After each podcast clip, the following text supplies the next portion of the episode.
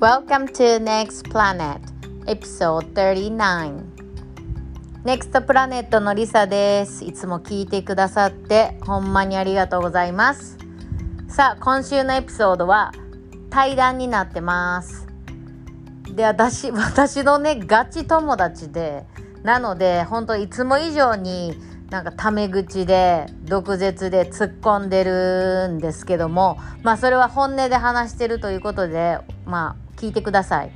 でいつもならインタビューとかになったらちゃんと一応企画してと質問考えてとかやるんですけど本当今回はですね全く予定も何も接してなくてなんかたまたま電話してた流れでちょっとおもろいやネクプラでも録音しちゃおうみたいなそういう流れになったっていう感じから聞いてください。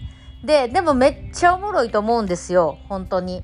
やっぱりこのインタビュー相手の田中治くんがキャリアで悩んだり恋で悩んだりとか本当に私たちみんなが共感できるこの人生みたいなところをこんななんかありのままに話してくれるとかめっちゃありがたいしなんかそういう番組って少ないんちゃうかなと思って。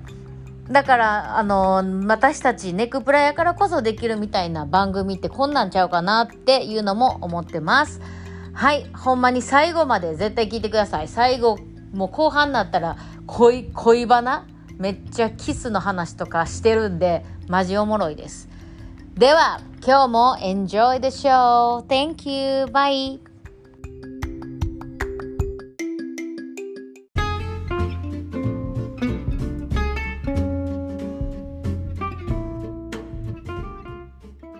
はい。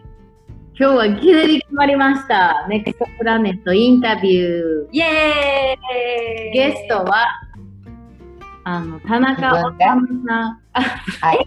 田中治さんです。よろしくお願いします。お願いします。おさむありがとう。このインタビューに。まさかおさむがゲストに来るなんて、でも、っていうか、まさかおさむがあって、その、おさむさんとりさの関係って一体どういう感じなの？えっと、私の元彼なんですけど、で、で嘘やって、めっちゃ嘘で、なんかもうめっちゃと、もうずっと友達、高校時代、同じ、私は女子校行ってるからちゃうねんけど、私の女子校の仲良かった友達の小学校の友達で、うん、中学？中学？中学か。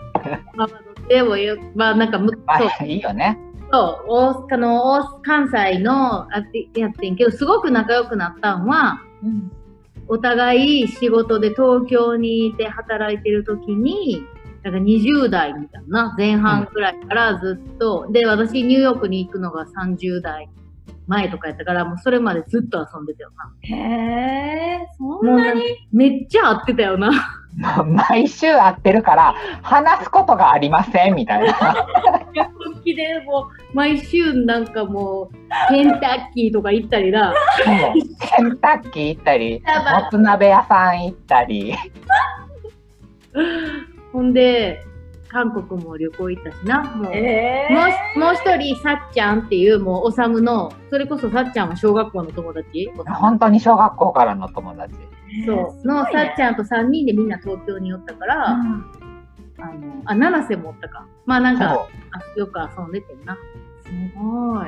そうそう。楽しそう。で、そう、なんでおさむをインタビューしようかと思ったら、今日、やおさむがとたまたま星読みセッションして、うん、おさむさ、すごいいろいろ人生でさ、すごい悩んでて、っていうのをまゆこにさ、いや、私の昔の友達とさ、がさ、ってこういうことになってて、えー、でも彼にはすっげえ才能があって、夢もあって、やばいじゃんみたいな。そう。なんかその才能を聞いたときに、やばいじゃんってめっちゃいいじゃん、その才能って言って。そう。で、今さ、でもやってる、その日常生活、現実の世界でやってる仕事が、うん、まあ、そ、そこをうまくいかせてないっていう。でもこれってやっぱたくさんの人に、たくさんの人が共感できることやから、そのあたりとか、を、なんか私らばっか喋ってる、あかん。質問して、おさむまあ、じゃあ、なんか、なんでまず、その星読みセッションを受けようと思った？あ、ま、うんとね、うん、やりたいゴール地点のお仕事というか、まあ職業は決まっているのに、うん。やはりそれ、そこに行くまで、こう、ちゃんと一般的なまともな職業、うんうん。ちゃんと収入が入ってくる職に就くにあたり、うん。うーんと、これでいいのかなみたいな。うん。どの仕事をしても結構苦しく感じたりするし、一体自分には何ができて何が向いてるのかなとか、ちょっとそういう話をうん聞きたくて、うん。うん。下にお願いってね思うんですね、流れとしては。うん。で、今さ、もうちょっと言っちゃっていい？その、やっなんか転職して、うんすごいストレスな環境な会社で、なんと、あの、お尻から、お尻から、ちょっと私も出たいけど、血が、笑われへんけどな、これほんまに。えそう、そうですよおね。尻から血が出るぐらいのストレス、もう完全にストレスからやなだからさ、それってさ、体が、自分の体が悲鳴を上げているってことじゃん。うん。もうそれぐらいすごい、やっぱり過度なストレスがかかってて、体がしんどいよーって叫んでるんだけど、そこでもやっぱり頑張っちゃってる自分がいるっていう。うん。そうだね。うん、でも、でもその頑張れる、なんか今その頑張ってる自分がいるのも、まあもちろん葛藤してると思うんだよね。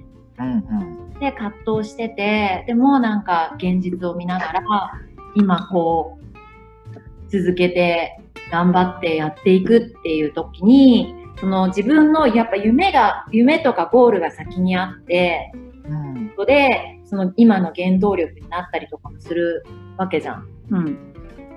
うん。でもなんか、それでもなんかやっぱり限界、もうなんか自分のもうここまでが限界だってとこまで、頑張っちゃってるって感じ今。そう、うんだ。それを、まず、うん。どうなんだろう。限界、まず限界なのか、それか、また転職して3ヶ月なんだけれど、うん。3ヶ月やから、こうなの？ってこう、自分をごまかしてるわけじゃないけれど、慣れないからこんなことになっているのか、そもそも合わないからこうなのか、っていうすごい考えたりもするし、うん。でも冷静になって考えると、今まで転職してきて、その3ヶ月の間に、お尻から血を出したことなんてないし、あの、笑っちゃいけん。けうん笑っちゃいけないけど、でもね、でもないし、あの、そもそも入社して3ヶ月以内にこんなに休んだこともないし、あうん。もうよっていうところなんだけれど、うんうん。なんか自分の中では、不慣れなせい、やってって言い聞かせたいところもあって、こう、実家の方の友達に電話しては、なんかどうやったらこう、何っていうのかな。嫌な気分？嫌なマイナス思考がわーって浮かんできた時とかに、どうやって流してる？みたいなことを必死に聞いたりして、でもやっぱり友達としては、いやいや、お尻から血が出てるんだから、そんな流すテクニックとかを私たちに 聞いてる場合ではないっていう現実をまず受け止めろって。ほんまにな。ほんまにそうやそう。そう何をごまかそうとしてんの？って。あー、でも、そういうのやってしまうよな、私ら。なんか、なんかさ、責任感があるからこそ、ある？なんかそこの本質を見ずに、いやいや、今だけやとか、なんか、そう。しかもなんか自己犠牲にしちゃってる部分が、なんか自分さえ頑張れば、なんか今ここ頑張んなかったら迷惑かかるし、まだ3ヶ月だし、なんか周りの人もなんかすごい、あの、がんなんかすごい教えてくれて、すごい教育してくれてって、頑張ってくれてるのに、なんかそこになれない自分みたいなのとか、なんかそういうのとかですごく自分をよりこう頑張れ頑張れまだだよねってなんかこんなにしんどいって体が言ってるけどえ本当にしんどいのかなみたいなこれって自分がただできてないからなんか自分の努力不足なんじゃないのかなとかなんかそういう風に考えてしまいがちだけどそうでもやっぱり体は悲鳴言ってんだもんね。そうそう。で、ちょうど、娘さんがいる、リサと一緒で娘さんがね、うんいるお友達に電話して、いつも話聞いてもらってたから、じゃあ、娘がさ、って、就職して3ヶ月で、お尻から血を出したって言ったらどうするって最初聞いたの。いや、もうやめなよっていう。そうそんな、即日やめろって言うに決まってるやろって言った私ももうからや、めなよって言うよ。そう、だからやっぱり、あ、自分は今そういう立場というか、うんそういう、何、状況なんだって。うん。まあ、そうやな。そこまで言われな。しかもでもそれを言われた後も私のところに今日来て、あ、そうそうそう。でもまだ、いや、やるべきかな、仕事頑張るべきかなって感じだから、それぐらい人って自分のことは見えへんってことやな。そうそうそう。やっぱり、じもし友達に同じ電話されてたら、僕も、うんいや、絶対やめるべきやろ。言うんじゃんいや、言うよな。全部そうやねんな。そういうもんやな。でもね、わかる。すっごいわかるよ、私もそれ。うんなんか、同じ自分、その境、境、なんか境、そのね、状況にいたら、いや、完全に、うん、困惑しちゃってるかも。なんか、いや、いや、わかるんだよ。血が出てるのもわかるし、しんどいのもわかるんだけど、え、でも本当にやめれるかな？みたいな。そうそいいのかな？みたいな。え、どうしよう？みたいな。ちなみにですね、おさむくん星はね、笹生太陽、さそり、えっ、と、月、魚座、水星、魚座、魚座がいっぱいあって、水でしたね。めっちゃもう、眉毛のカニカニカニの水と一緒で、やっぱ優しい、そして、か繊細、そして迷惑かけたくない、私が我慢すればってやっぱなりやすいよな。なりやすい。水のな。え、意識しとこう。私らそうやってなりやすいらしいよ。だから、やっぱりはっきり言ってくれる友達とか信頼できる人を周りに置いといた方がいいよね。おさむはいると思うけど、なんか、いやいやいや、あんたやばいから、みたいな。もっとね、もっとなんか、ちゃんと見て自分のことって言わな、どこまでも自分を犠牲にして、おしと今日言ったようなセッションで、もうこのままいたら、お尻からじゃなくて、多分血口から入って、両方から血出してんで、つって。う。そう、言われた。なもうえ、でもさ、もうじゃあさ、うん、自分自分をやっぱ大切にして、ちょっとそこは考えてみたらいいんじゃないかな。うん。ね、うんほんで、ほんで、夢は、夢の話ちょっとしてもらおうよ。ん、そでん、なおさむくんにもは夢がある。はい、そう、夢が、夢をね、2018年末に夢を拾ったんです。拾っ拾ったん拾ったどこで拾った？んどこで？どこで？渋谷のスクランブル交差点。す。えっ、と、ある方にスカウトされたんです。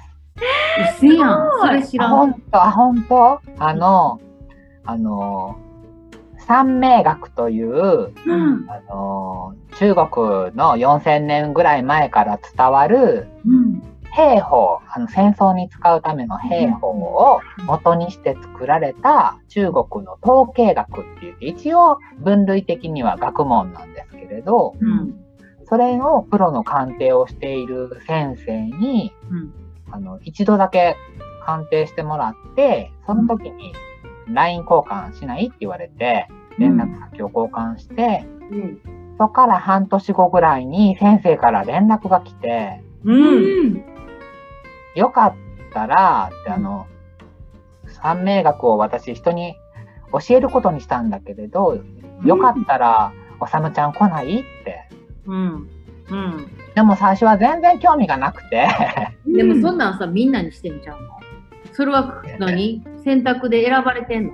で、それは、おさむがスカウトって言ったから、ああと何の、いやいや、それかさ、ちゃんとあのね。他のね、第、一応第一期生との中で、みんなは自分から先生に教えてくださいって言って言った。人た。ちやってん。ええうん先生を探し出して連絡を取って。そういう声が多かった。から先生が重い腰を上げて、うんえよってなった。らしいのね。うん。うん、でも僕はお断りしたの、そんな LINE が来た時。すいませんって、僕はお客様として鑑定されるだけでいいので、うん。うん、結構ですって。うん。うん、でも先生とはご飯食べたいから、うん。あの、その東京先生が来られる時に、あの、じゃあそのランチ会には行きますって、厚かましく。うん。で、ランチ会に行って、うんあの、先生の名前で予約をしてるからどこどこに行ってって言われて行ったら、うん他の人もいるとは思わず、うんうん。でも、僕以外に8人ぐらい座ってて。あ、あなたも学びに来たのみたいな感じで 言われて、いえ、僕はランチを食べに来ただけなんで、って。で、話を聞いてると皆さん本当に学びたくて来ましたと。うんで、先生も来て、ランチ中に、またおさむちゃんよかったら、やりなよって言われたけど、そこでも、いや、結構ですって、うんうん。お断りをして、うんで、この後私たちは第1回目の授業をするから、よかったら、授業風景のじゃあ写真だけ最初に撮ってくれるって。うんうん。先生うまいな。そうで、それだけ手伝ってって言われて、あ、わかりましたって言って移動して、うん。写めっ真を撮っちゃ気にて、入られてたってこと？それってそんな。そう、まあね、まあ後でオチがあるんだけれど、えで、オチ？え、彼はおさむのことが好きやった？あ、じゃあ、じゃあ先生は女性です。性だあ女性なんやはい。で、あの、まあ、資料配りとかもお手伝いして、うん。まあ、用意してくれてたのかな資料が1個余ってるから本当によかったら受けていかないって。すごい。先生、巧みだうね。んそう。で、そこまで言ってくれるんだったら、うん。ちょっとお願いしたい、お願いというか、まあね、じゃあお願いしますと思って第1回目を受けたら、すっごい面白くて、へー。で、あの、僕今まで2018年、安室奈美恵さんが引退するまで、本当自分の人生は安室ちゃんを中心に、あもうこれ、これね、ほんまこれ言っとかなあかんわ、聞いてる人。も。もうやばいんです。もうほんまにもうアムロめっちゃ好きで、私ももう、なあ、あの東京時代、名前おさむに、もうプレゼントされた、これ、また僕の安室ちゃんのベストな CD も集めたからとかさ、えちょっと手む。作り CD とかな、もう一切聞いてなかったけどな。もうじゃあ、おさむの、おさむの、あの、本棚は、アムロの CD と DVD と、やばいよ。ブルーレイと、みたいな。あ、そうそうそう、もう全部入ってて、雑誌とかも全部買って切り抜いてって。すごすぎる。もうアムロで人生だ、このココンサートまでに何月があるから頑張ろうとかな、そんな、そうそうそうそうそほんまに。そうう。。もう、お給料は安室ちゃんのライブに行くために、仕事に行くのも安室ちゃんのライブに行くためにっていう。ほんまそう、そうやったよ。だから今、だからそれもさ、失ってさ、なんか人生のそうそ目的を見失ってる。と、中、うん初め、その安室ちゃんが引退して以降、初めて、あ、ちょっと面白いってうん。うん。思えるものに出会えて、うん。で、最初の何回かはお客さん気分で授業に行ってたけれど、うん。だんだんだんだん、あ、僕も先生のように、ちょっと本当にこれを鑑定士としてうん。やっていきたいと思うようになって、うん。で、先生からもすごい、まあ、あなたはそもそも、サラリーマンというか、世間に属すことにうん。全く向いてないって、なんか鑑定内容としては。うん。だから本当に鑑定士になるべきだしって、もっとそんな、もっとなんだろう、気合を入れて勉強せえと。うん。おー。で、それってさ、要は鑑定して占い師ってこと？えどうで言って、うん占い師って言っていいの？ねでも占い師って表現は先生嫌がる。鑑定士。鑑定士そうなんや。あの、お何が、なんで占い師っていう表現を嫌がるかというと、うん三名学っていうのは学問だから、うんうん。同じ学びをちゃんと受けて理解してる人が鑑定すると、誰がやっても絶対同じ答えが出るの。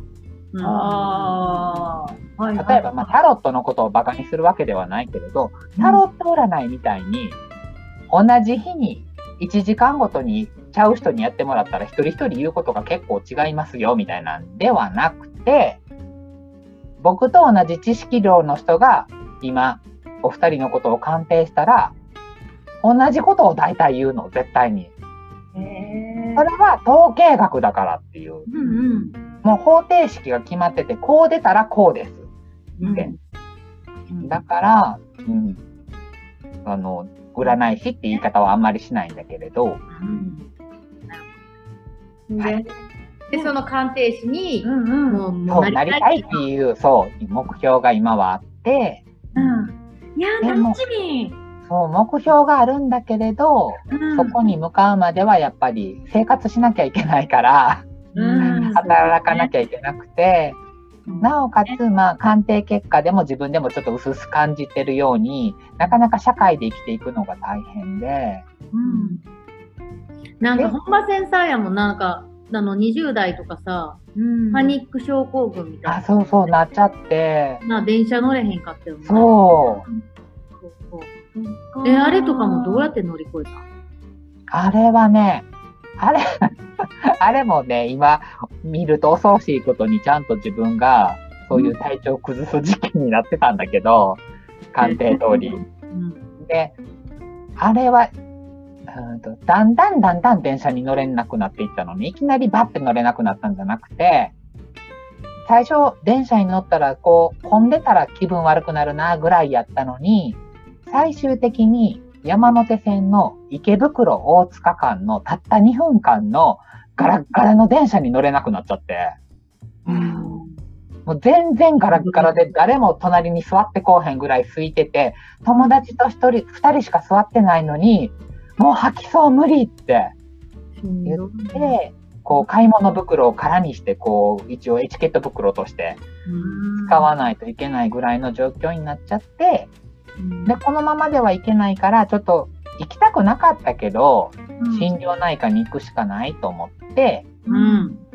ちょっとね、はないんか、なんなんか、なんだろう、後戻りできない一線を越えてしまうみたいなイメージがあって、心療内科に行くことに対して。で、まあ行ったらもう確実にパニック障害ですってうん言われて、うんで、まあ薬すごい出されて、うん。やっぱりそういう薬がすごい強いから、うん。薬を飲んで会社に行ったら、あまりにも多分目が朦朧としてて、こう表情もうつろで、逆か、目がうつろで表情が朦朧としてるか。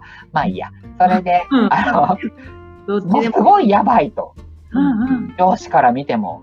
うんとてもじゃないけど、そんな働かせられないから、うんあのもう2週間まず休みなさいって言われて、うんで、2週間休んで、で、あの、どうにかこうにか少しでも空いてる路線とか、多少遠回りしても、うんあの、駅、例えば今まで使ってた駅は家から10分だったけれど、20何分歩いた地下鉄に乗ると、電車に乗ってる時間自体はすごい短いとか、それで会社に行けたから、そうやって極力電車に乗る時間を減らすようにして、うん。で、だんだん電車に乗ってても私は平気ですよって言い聞かせるようにして、うん半年後には普通の電車には乗れるようになったけれど、やっぱり未だにストレスがあるのか、もう満員電車にはもう乗れないね。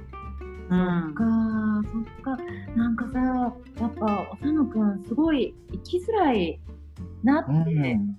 自分でも感じることがすごいいっぱい経験してるんじゃないのかなやっぱり電車に普通の人だと多分電車に乗ってもしかしたら普通かもしれないけどきっとおさむくんにとってはすごく大変なことでうん苦しくて頑張って克服してで心療内科もさやっぱ行くの怖かったわけじゃん最初。そうそうそうそう。そういう人でもいっぱいいるよな。なんか認めたくないしさ、うん自分がさ、なんか精神病になってるっていう風なの、なんか現実を突きつけられるな、と思われるっていうな。うん。し、なん。か、薬を飲ん。だらこう後戻りできないみたいな。うん、そうね、わかる。イメージが強くて実際薬少し飲ん。でみて、自分でもなん。か、でも結局薬途中でやめたのか、もう回復してきたから、だん。だん。減らしてって大丈夫だったのか。結局、最初はもう言われた量をちゃん。と飲ん。で、うん。で、あとはまあ自分で、電車に慣れ、こなれてきたなと思ったら自分で量を減らしつつ、うん。でも最終的に先生に、あの、もう薬を飲まずに、では電車に乗ってみましょうか、みたいな。それで何回か繰り返して大丈夫やったらもう来なくていいよ、みたいな。うん。ステップバイステップであ。そうそうそうそう。なるほどね。そうなんだね。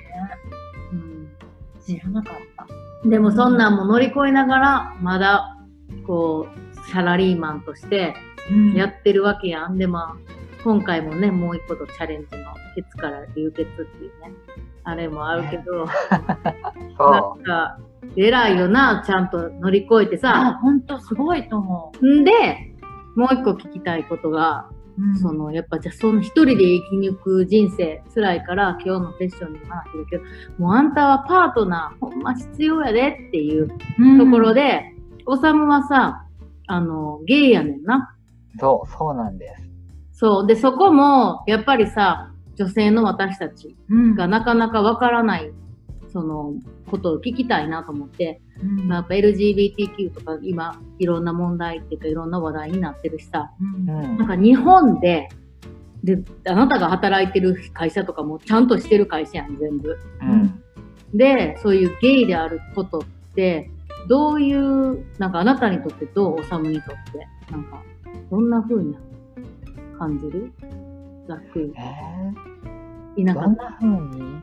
うん、なんか生活しづらいとか、そんなことはないとか、周りの反応とか。うんあ、なんか、うん。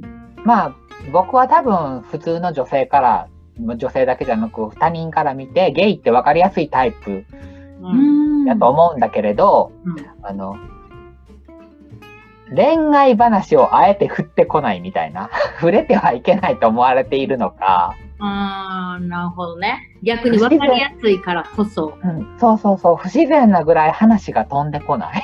あ、なんか、えー、ねえねえねえ、彼女いないの？デート行かないの？みたいな、あそういう話を周りでしてても、振ってこないみたいな。絶対振ってこない。で、えおさむ彼女、おさむくん彼女いないの？って言われたら、あ、僕、ゲイなんで彼氏ですとかは全然普通に言ってきたら言うって感じ。うんと、僕のパターンで言うと、うん。うんと、みん、あの、対面で1対1の時に、うん。好きな人の性別はどっちなの？とか、うん。乗り越え、そうなんだろう。あ、この人はちゃんと一応なんだろう。僕に興味があって聞く気があるんだ、みたいな。うん。うん。を感じたら、ちゃんと、まあ、その、あなたの勇気に免じてじゃないけれど、うん。うん。答えるようにしてます。ね。うん。え、海外の人は本当にね、東京の人は特にと思うけど、基本聞いてこない。じゃあ聞いてほしい？んおさむ的には。その精神、精神を持って、し誠実にあったら聞いてほしい。うーんど、うーん、どうだろう？別、うーん、あ、選んでるわけじゃないけれど、うん。この人とはプライベートでもお付き合いしたいなって思自分が勝手に思ってる人には聞いてほしいなって。うん。聞いてほしいっていうか自分からもそういう人には打ち明けるし、会社の人であっても。うん。でもそうじゃなかったら別に、うん、関係ないでしょって、あなたいちいちじゃあ一人一人に、あなたはどっちが好きなのって聞いてるわけってうん。思うし、そんな聞かんといてって思うかな。へえ、じゃあ難しいな。うん。ということは、こっちも。でも、恋愛トークは話、振ら、じゃあ振られへんやん。だって、うんうん。なんか、そこが分からへんかったら。でも、どう、どうなのかな？わかんない。私もわかんないけど、うん特に、こう、いそれで、うーん、なんか会社の仕事してて、すごい仕事しにくいなとか、生きてて、すごい嫌だなとか、やっぱ思うこととかってある？な、うん。そん？なはないな。なんか全然昔からなさそうやけど、おさむって。なんか、だ、からこそ、なんかそういうことをあんま意識せずに私ら、私は全然やってて、なんかもう、うんね、だから僕ゲイだからとか、ゲイのトピックがまずないやん。もう、彼氏のトピック、好きな人のトピック、あの、恋愛トークは山ほどあったけど、今、今さっきまで見てた何だったっけ？恋愛大好きだもんね。そうそうそう。そう、そうね。毎週、うん毎週一本は恋愛系の何かをねラ。ブコメな41のおっさんが土曜日の夜に何してんのったら一人で、なんか恋の解説方法みたいな、ラブなんかあのラブコメな、見てらっとったっていう。超可愛いね。そう、私、わからんわ。私から見たら、その、おさむがゲイだからどうのみたいな悩みは、全ない然感じへんかった。ただ多分、の悩みは死ぬほどあったけど。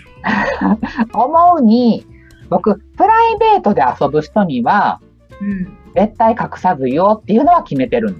それはもう昔から、何歳ぐらいから聞いて。ね、その、あ自分ってやっぱり男の人が好きなんだって自覚した24歳くらいの時かそんな遅かったんや。ら。うん。もう超子供の頃からかも。あ、じゃあ普通に女の人とも付き合ってたし、告白とかもしたことあるし、告白もされたことあるし。え？それ初耳。女のあ、子そうそう、そういう話はあんまりしないやん。現行の、もう結構愛が残りの、恋愛トークしかして、もう、それで話が過去のせえへんね。うんだな、うんざりするほど恋愛トークするね。そう。だからもうそれしかないのみたいな。でもさ、もうそれくらい、が来ないのそれくらい恋愛ができてるってことだから、やっぱさ、恋愛、恋愛鑑定士もできるね。そうそうそう。だからやっぱりね、授業中でも、うん愛だの恋だののトピックはすごい得意で、得意なんだね。はい強み。強み。いや、もうめっちゃ得意じゃん。前が愛を語るか。その辺の、その辺の人たちよりよっぽど恋愛してるし、まあ、恋愛映画ももうめっちゃ見まくってるし、韓国なんだっけ？韓国旅行二人で行った時に、あ、3人で行ってきて、はいどこ？もうなんか大好かっこいい人見つけて、めっちゃ追いかけて、すごい楽しかった、あれ。無駄に喋って、めっちゃもうドンピシャで、僕、めっちゃ大きな気づきがあった、この旅で、つって、サウナかなんかでな、発表してて、なんだった？もう、僕はやっぱり顔が命。もう外見のみで行くっつって決めてたよな。それでもう外見のみで行ってまだ独身だよね。もうそこでしくじったよね。ほんまにしくじり先生やわ。そう、顔も。10年あれから経ちましたけど、え10年経ってどうですか？今もやっぱりその時の気づきのままですか？あ、そう、そうやってんけれど、本当に、もう、未だに愛だの恋だののお話は大好きで、人と話すときは、なんかさ、顔から入らへんとか言ってる人さ、絶対嘘やんなって。ないつも、あれはいい子ぶりっ子だと思うって。別に、イケメンが好きとか言ってるわけじゃなくて、いや、僕はイケメンが好きだけど、あの、好みの顔があるでしょって人それぞれ。あるあるあるある。だってその好みの顔が近づいてきてキスをするんだよ。嫌な顔が近づいてきたら嫌じゃん。やだやだやだやだ。いやいや、それょ？それはわそんそれない、それない。え、誰でもいい？いや、だって好みの顔なんてないもん。え、絶対いや、あるけど、好みじゃない人と結婚して幸せな生活を私はおごってるから、だから、そんな好みの顔で必死こいて、変、ダメ男よりやるんやったら意味ないやんって思うタイプ。そうでも、好みの顔はない？なんか、でも言ったって。その話にもう言うと。ほんまにこの人は顔命やって。そう、そんだけ顔が命でももう何、何でももうやめんやろ。そう、やめろって今日ね、リサのその、うんこれは星読みから全く外れて、外れてで、星読みで、もうあの、おさむは顔で選ぶなんて出てたわけじゃないけど、違うのいや、もうなって、もういいか、なんか、全然、彼に必要なのはパートナーってほんま思うねんけど、この繊細な彼が、うん。この社会で戦ってさ、うん。ボロボロになって帰ってきて、うん。もう王妃に、もう彼がただ必要なのは、うん。彼大好きな彼が待ってて、ハグしてくれて、おさむおかえり、大好きだよって言ってほしいねんな。そもう涙泣きかけてるやん、おさむ。ういや、だってもうね、何回かデートしたのね、この10年の間にも。うん。うん。でね、でも、ちょっといいですか？話して大丈夫ですか？いいよ、僕の恋愛話。すっごい、ね、びっくりするほどキスが上手い人とキスしたことある？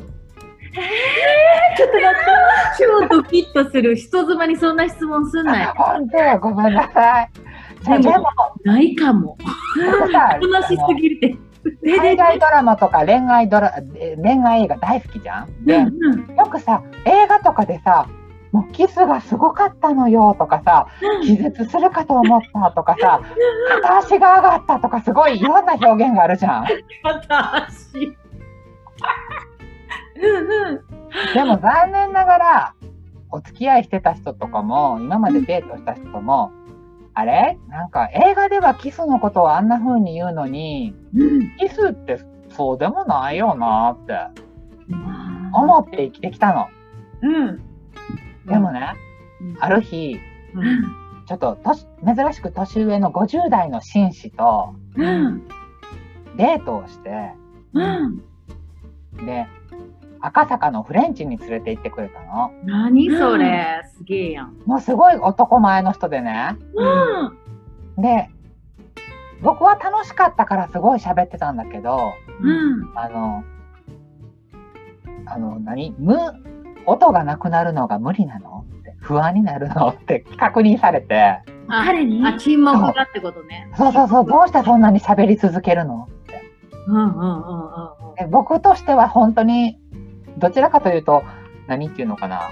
喋ってることが整理できずに本当に思考したことを全部垂れ流してるみたいな。ああ、ああ、おさタイプやん。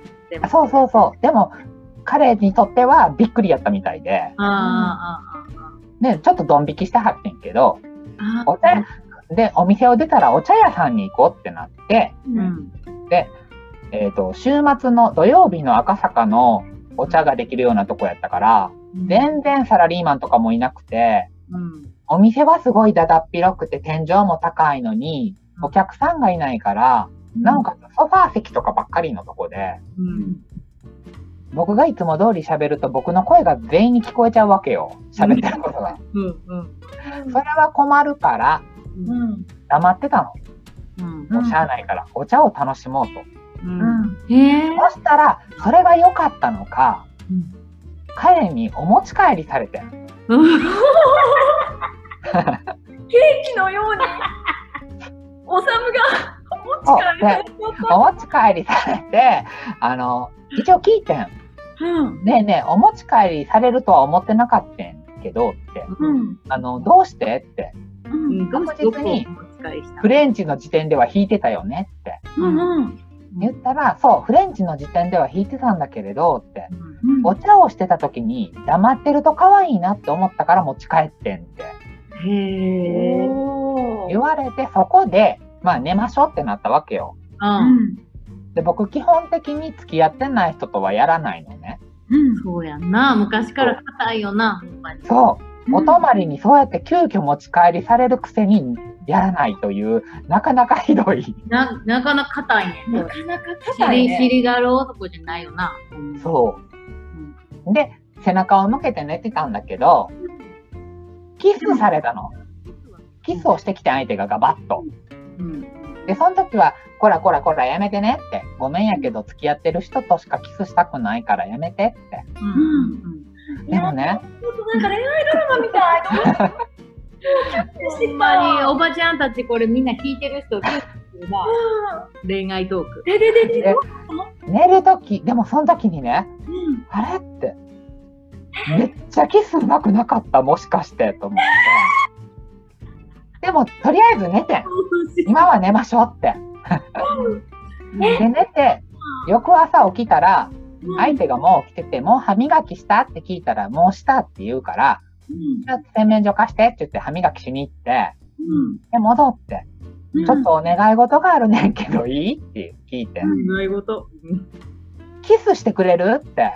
なんや ラブコメディ見すぎじゃん。そうそう、もう見すぎだから基本ね。なんやねん、それ。え、おさむがリクエストしたの？そう。おもろすぎ。そしたら、いい願い。よって。七夕ちゃうねんから。ほんで、いいよ、いいよってってしてくれてん。そしたらやっぱ、びっくりするほどキスがうまかったの。片足上がった。もうほんと気絶しそうになった方。本当にね、すっごい気持ちよかったの。ないね。で、こんなキスが世の中に本当にあるんやって思って、ちょっと知らなかった自分は損してたかも、今までって。うん。いや、私もそう思ってる。いや、もう、でね、30分ぐらい話してから、ちょっとさっきのは間違いじゃないやろうけど、確認したくて、ごめん、もう一回キスしてくれる？って聞いたら、いいよって。なんそれ。で、キスしてくれたの、また。うんめっちゃうまいの、やっぱり。うん本当にもうキスだけで本当気絶しそうなぐらい気持ちよくて。うんちょっと待ってそこで、そのこれの話にオチある？これある、あるから大丈夫で。キスの自慢かとな。な。大丈夫。あの、まあ、で要するにキスはうまかったと。うん相手にキスがうまいって言われたことないかと確認したら、うんそんなこと言われたんは初めてやっていうねえ50年生きてて？ん。そうでも絶対嘘と思ったけど、でもキスの相性がいいってことはいいよねと思って、ちょっと年上だけどこの恋頑張ろっかなって。うん。思った？これ頑張ろっかなと思ったら、はい、相手から衝撃的なことを。うん。言われたん？言われてん。あの えーっと、おさむは、俺にとって5番目だからえ、5、5って何？と思って、あの、5って何ですか？って。聞いたら、単身赴任で東京に言い張るんだけれど、はうん。自分の地元、あ生まれ育った町には結婚したお嫁さんがいます。ああ一人倍ってことなおかつ、そこにも彼氏がいます。1番目の。はいで、すごい出張よくしてる人で、2番目、3番目、4番目のお気に入りの子がいます。それぞれの地域に。うんわだから、おさぶんは5番目だね。へええうん。で、おまけに提案されてん。おさむは5番目だから、おさむも、神奈川、千葉、埼玉、東京に別の人を作ったら、ローテーションしていい感じに会えるんじゃない？って。お。しかもその、言われて、関東で。だから、いい恋ができてないままなんです、顔で選んで。うん。あのショック。しでもまあもうそれでもなんか楽しいっちゃ楽しいけどまあおさむは絶対そういうのじゃない。なもう一体もう無理、嫌です。一体にもう愛し合いたいな。でもやっぱゲイの世界ってオープンリレーションシップって結構さ当たり前なんじゃない？そういう人多いんじゃない？そういう人もほん、やっぱりね、性欲が強すぎて抑えきれない人は、うんそういう人も多いし、僕みたいに、こう、夢見る夢子ちゃんタイプの人は、やっぱり普通に1対1がいいし、万が一浮気されてたとしても、うん知りたくないみたいな。うんうん。もう隠し通すのがルールってこうね、安室ちゃんが歌ってたけど、本当にその通りで。まあせやなそれは agree やだから、じゃあ今後の話のオチは、顔で選び続けてたらそういうことになるから、2021年は、うん。おさむ史上初めて、顔ではなく、うん。何で選心で、心で選べって。ぶ選ぶの、大切。うんっていう、すごいもうね、すごい怖いじゃん、それって。そんなことしたことないし。いやいやいやいや、私から顔で選ぶ方が怖いと思うねんけど、心で選んだら間違いないやん。いや、ほんと間違いないと思う。間違いないけど、好みじゃない顔が迫ってくることに耐えれる？違うよ。え、両方確実にできるって。大丈できる？そんな、だから。言って心もやって、それ夫。むずだいやろ。違う。好みの、プレ好みのゾーンを広げればいいじゃん。自分の。えでどうやだからさ、おさむのドンピシャ好みが狭すぎるんじゃない？でも、なんかここまでは、なんかちょっと妄想してみて、キス OK だよね。近づいて OK だよねっていうのを、ちょっとストライクゾーンを広げていけば少しずつ。こそんなう、蚊の鳴くような声しそうね。でもそんな無駄にさ、ラブコメ見てんねやったらさ、ラブコメ無駄じゃないって。だってキス、おい、素敵なキスがあるってことをやっぱり確認できたじゃん？そう、だからむ、その映画とか 映画の主人公を、この人 OK かな？まあでも映画に出てるような人みんなかっこいいかっこいいや。そうやろそうやろあ、じゃあ道で会う人とか、なんか同僚とか、この人えでもさ、自分のストライクゾーンって狭いの？その、何、好みの顔のゾーンって。狭くないと思うね。そんな別に。じゃあ、大丈夫じゃん。いやー、でも10年間より好みして、そのちゃんとした彼氏できてないって、相当理想高いんじゃん。え、でもさ、逆になんか、おさむのことすごい好き。もう、おさむがいい。おさむ、おさむ、おさむって寄ってきてくれる子もいっぱいいるの。いたんだけれど、うん。顔が好みじゃなくて。ほんで、しかも今もいんねんで。いるの？その、その人にも連絡しろって言ったけど、その人、おさむの写真を待ち受け画面とかにしてるいや超嬉しいじゃん。でももう全然顔好みちゃう。え、でもそれはさ、好み、でもすごいそのドストライクの好みじゃないかもしれないけど、すごい可愛いなとか、愛嬌あるなとか、その絶対ダメだこれみたいな感じのではない。どういう感じ？声が、まあ、優しくて好きだなっていうのはあるかな。威圧的じゃなくて。いやもうその、いやその人に連絡したんやろ、今日も。下でちゃんと僕、すごい言いつけ守った偉くない？えらい。言いつけちゃうから。アクションプランやろ。あんたの人生はあんたが取る責任は。すいません。言いつけ。言いつけ。言いつけて、こう、本心本心がポロリと出てしまったよね。やばいわ、もう。最高だわ、ありがとう。ででももうごめん、おもろ話のオチが全部ね、わかんなくなっちゃう。いやもう、もう時間やで。これな、最後、ほんま最後、おさむいやもうの恋愛トークになっちゃったけど。でもね、私、本当に、めっちゃ面も白い。うねねね、おさむに見てもらいたい。本当、占ってもらいたい。うん。すごい。おさむさ、あのー今はできんの？もう、プロとして。プロとして？見れんの？だから、まゆこ見てとかさ、あとこのリーダーさん、あリリスナーさんで、おさむに見てもらいたいっていう人いるかもしれない。うん。そうだね。でも、ほん、一年後やったら本当に見てあげれる。ああ、なんでなんそれは？なんでそれは、今僕がすごい、うん。あの60年、60年の中で、あの人それぞれ全然違うんだけど、60年の中ですごい悪い4年間が僕の人生の中で今続いてて、それが最後の1年で今。だから最後にお尻から血入れてんねや。でも逆によかったな。これがさ、いい一年、いい年ですとか言われてさ、うんお尻たらめっちゃ嫌やけどさ、悪い一年やからな。上がるってことやな。そうそうそう。で、一応先生にも今はちょっと、み、もう人のことを見てしまうと、うん本当に鑑定士になりたいと思ってるんだったら、待ちなさい良く。ないからって、今は我慢しなさいって。じゃあ来年が楽しみやな。うん。もで、来年デビューする時の？名前も決めてんねやろ？うはい、決めてます。その短命学士として活動するときの名前。なんですか？はい。国分寺ティラミスです。ちょっと面白すぎんねんけど、あそれ動画撮っとけばよかった、さっきの黒人文字。国分寺ティラミスかっこいい。いやでもすごい。でもすごいいい名前だと思う。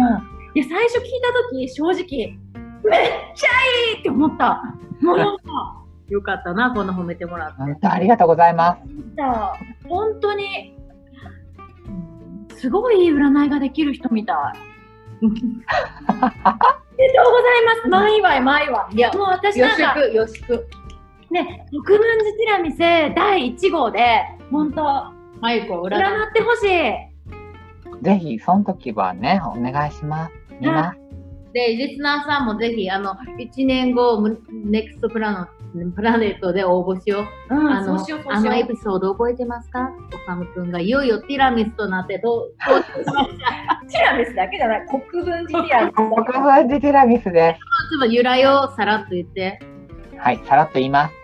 えっ、と、国分寺にある、本当に国分寺駅にあるサイゼリアで、ティラミスを食べてる時に、友達に初めて、実は鑑定士の勉強しだしたんだってうん。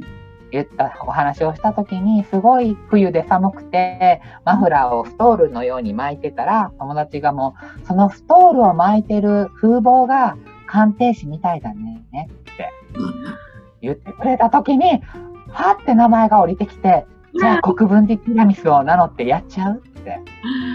素晴らしい。すごい国分寺ティラミス。はい。はい。国分寺テラミスさん、ありがとうございました。お話いろいろ聞かせて。本当に。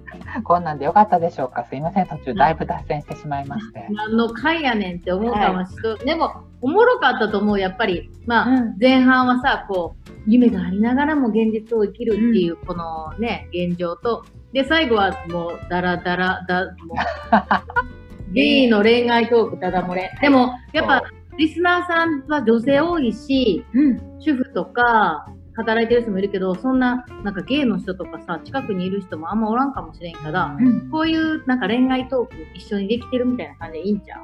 そうだね。なんかやっぱこれもダイバーシティやん。こういう恋だって全然あるし、うん。なんかな、私、本当、浅野くんが国分寺ティラミスになって素敵なパートナーが横にいるのが想。像つく。うんマジで。で、ティラミスっつって、なんか、ハグしてくれる。めっちゃ本当待って、にね。ティラミスは大忙しやから朝とかも。なんか歯磨いてんねんけど、キスしてって言うんやろかわいい。なんかさ、片足上がんねやろ？ほんで。そう片足、片足上がるようなキスできる人がいいな。あるってめっちゃおもろいねんけど。すごい。そんじゃあな痺れるキス。最高やね。おさむ絶対そうなるって。なる。なります。はい。はい。ということで、今回のゲストは国分寺ティラミスさんでした。はーい。ありがとうございます。ありがとうございました。ありがとう。バイバーイ。